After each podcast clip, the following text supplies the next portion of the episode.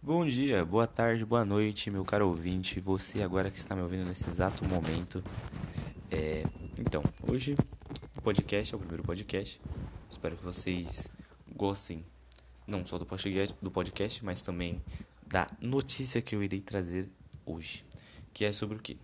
Imagina você uma borracha autorreparável. Sabe aquela borracha que você usa para pagar? Não é essa. É aquela borracha que você tem normalmente na maioria em todos os automóveis, né, que usa para vedação de porta, porta-malas, além também da borracha convencional para o nosso querido pneu, né? Então, imagina essa borracha, mas autorreparável. Um adesivo para plástico e borracha feito inteiramente de resíduos. Pegou essa parte? É um, ela é inteiramente feita com resíduos.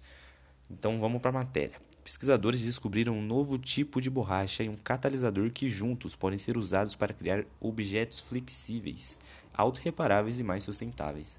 Aí você pensa, os cara não é pesquisador, os cara é cientista da NASA, porque caramba, os caras conseguirem fazer uma borracha junto com um catalisador que consiga ser flexível, autorreparável e sustentável, assim, flexível, autorreparável, tudo bem, né?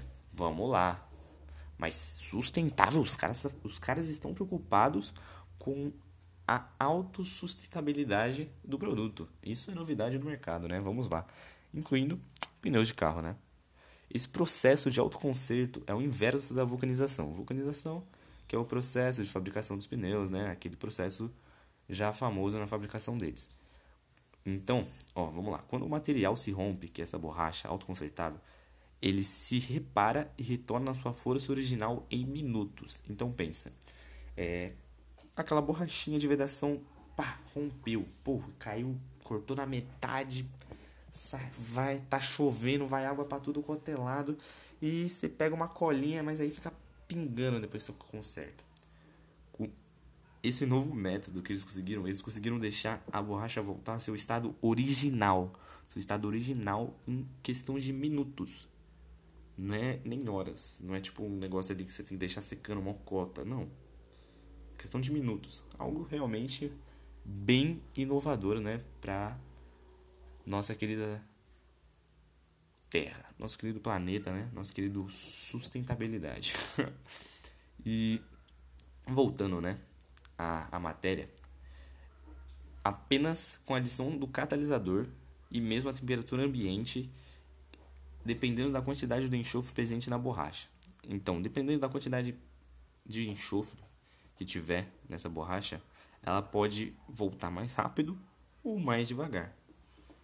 Né? E a borracha se liga quando o catalisador de amina, que é o, um nome do, do elemento, é aplicado à superfície, que já é junto com a baixa. A adesão é mais forte do que muitas colas comerciais. Então, sabe aquela super cola que você compra, aquele super bonder para conseguir vedar o negócio? Sai dessa, amigo. Nem fita isolante vai ser melhor que isso aqui. O polímero também é resistente à água e à corrosão. E isso não sou eu que disse, sabe? Foi um, um, um estudante de Liverpool, na Inglaterra, da Universidade de Liverpool. Então, amigo, ele sabe o que fala. O catalisador usado para desencadear a reação que faz com que a borracha se autorrepare pode ser de amina, que é o elemento que a gente falou anteriormente, ou fosfina. Aí você me pergunta: são materiais fáceis de achar? São materiais fáceis de achar, são materiais que podem ser facilmente adquiridos e graças a isso consegue fazer com que provavelmente esse produto seja mais barato, né? Pra, e que não seja muito caro e que além disso é sustentável, né, gente? Tudo que é sustentável tá na moda ultimamente, então se é sustentável, vai ser muito bom para todo mundo, né? Obrigado você que me ouviu até aqui. Foram poucos minutos apenas para passar essa notícia para você. Obrigado, um bom dia, uma boa tarde, uma boa noite. Até mais.